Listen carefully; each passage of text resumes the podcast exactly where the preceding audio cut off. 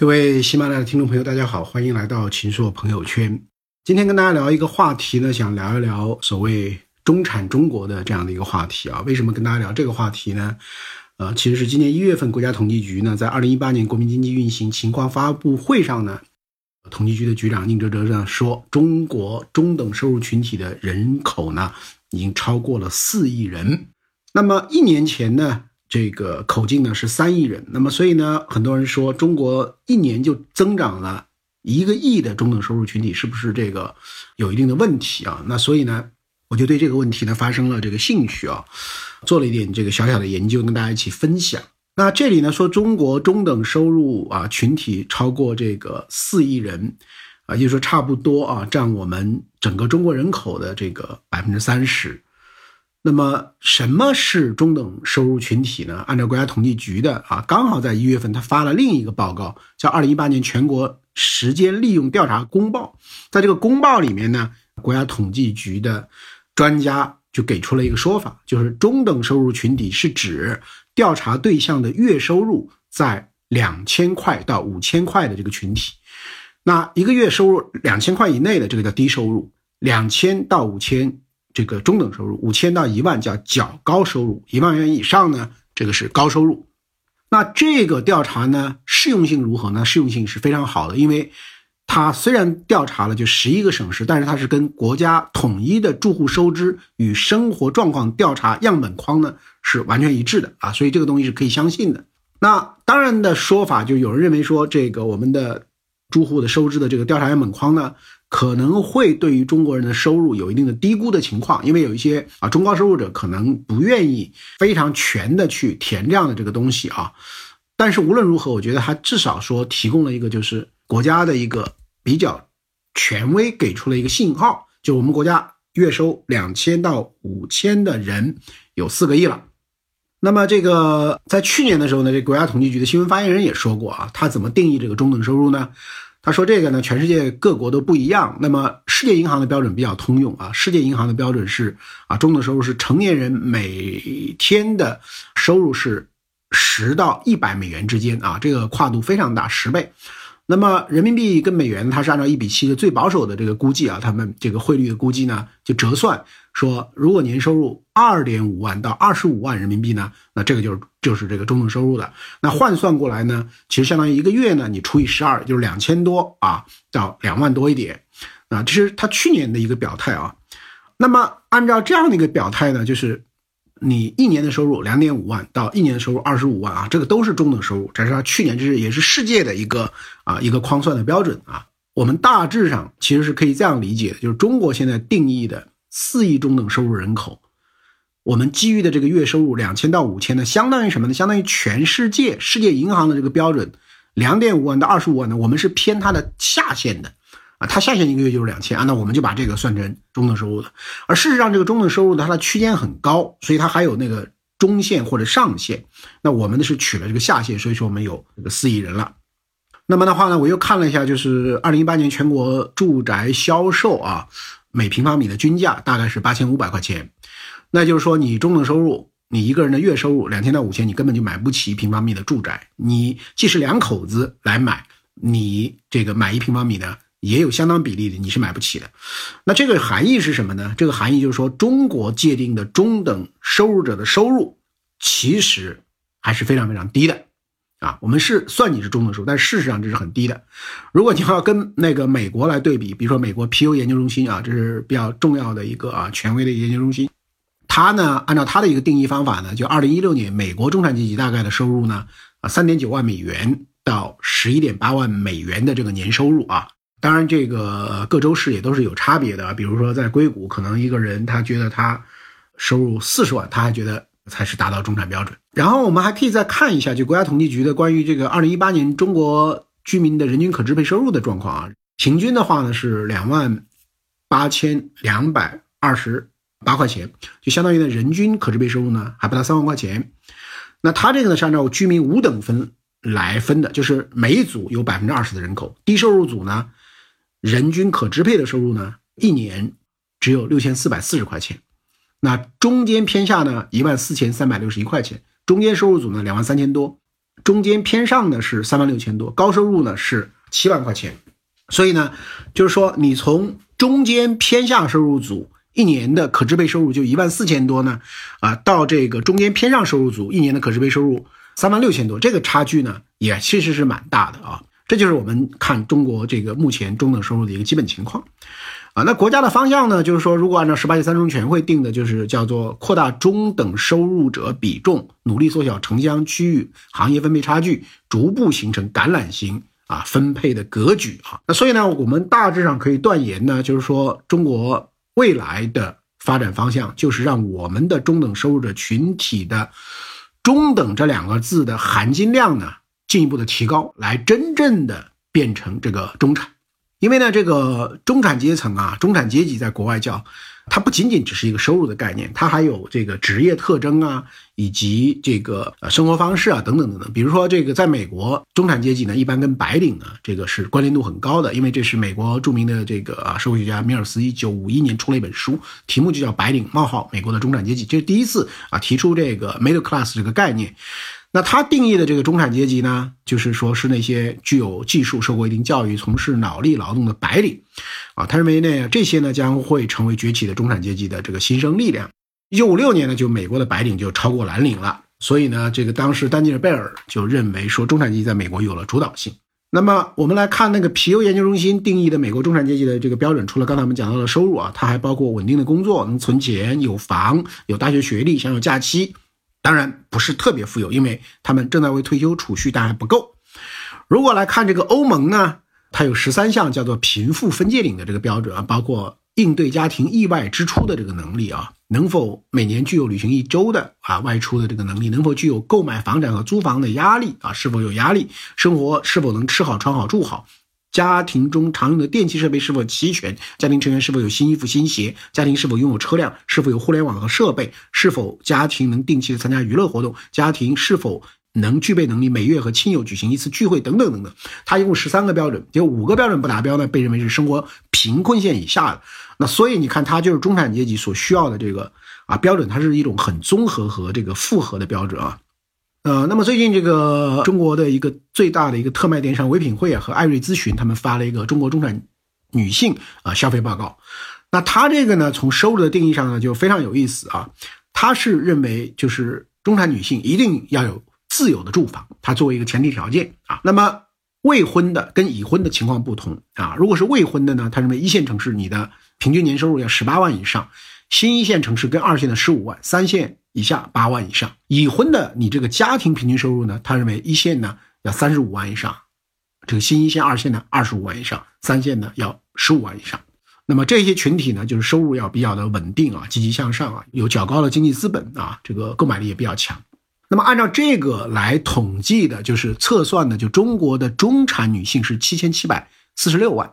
啊，占整个女性数量的百分之十一点三。那我假定呢，就是男性也是类似占比的话呢，就中国的中产人口大概是一亿五千五百万啊。那么这个的标准呢，就是说，就我们刚才定义的那个标准，其实未婚跟已婚在不同城市的这个收入标准呢，大致上其实是相当于国家统计局的那个高收入阶层那一档了。你起码就是高收入阶层呢，你才具备啊这种所谓中产。所以，这个中等收入跟中产阶层，我认为呢，其实是可以做一个区分的。就是你中产阶层一定是有房的，然后你的这个收入相比起中等收入者，其实要高啊，相当大的一个层次的。那这个不久前呢，我也去这个扬州啊，也是第一次去扬州啊，就是这个唯品会他找了这个本地七个消费者啊，来跟我一起座谈呐，主题就是讨论这个中产的问题啊，非常有意思。因为过去其实我对于这一类的城市呢，这个了解的不是啊特别特别深。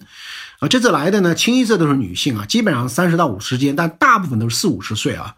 七个人里面呢，有四个是公务员，还有一个呢，原来也是公务员，是转到了一个房地产公司。然后呢，有两个电台的，基本上呢都是家有住房，有好几个是有两套。年收入呢，后来跟他们聊啊，呃，他们不肯细说，但大致呢在十五万元左右啊。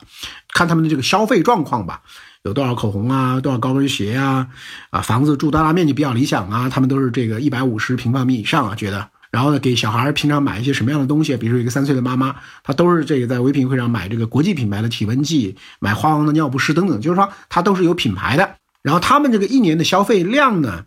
就是最少的有一个月啊，有个两千到三千吧，啊，多的话呢，它都是那个一个超级 VIP 的会员，所以呢，他都有五万一年的消费五万，那就一个月都要消费到啊四千块钱。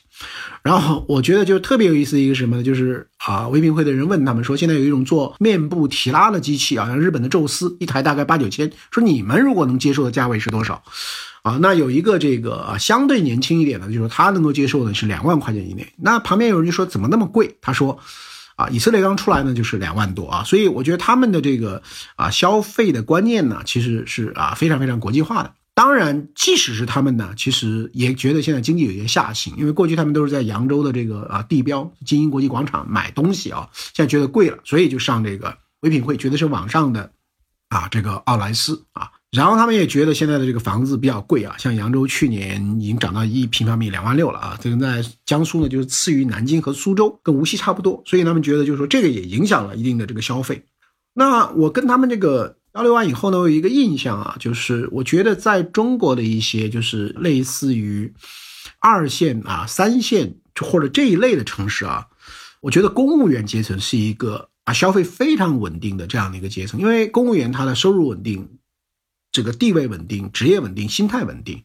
然后他们呢又比较早的，比如说解决了这个住房等等这样的这个问题啊啊，所以呢，他消费起来呢就是比较的这个稳定，而且呢敢花钱。然后呢，我们就是还开了一个这个玩笑，就是说，呃，如果说你这个，比如说在扬州，你们这些公务员啊，如果说你们要跟一个，比如说民营企业啊做生意的，如果要结婚，啊，你们这个年收入就是十几万，那么你觉得就是说他们，你的另一半要多少钱，你才觉得是般配的？他们说那起码得三五十万啊，所以我们就得出一个结论，就是说，在公务员的心目中，他的一块钱相当于体制外的。就是这一类的，可能相当于要两块钱、三块钱、四块钱啊。那所以在某种上也说明，就在中国这个啊，在这一类的地方呢，这个公务员其实是一个啊非常非常好的大家向往的这样的一种工作啊啊。这是我最近的一些这个啊自己去采访座谈和做了一些小小的研究。那然后呢，我就开始考虑一个问题，就是说，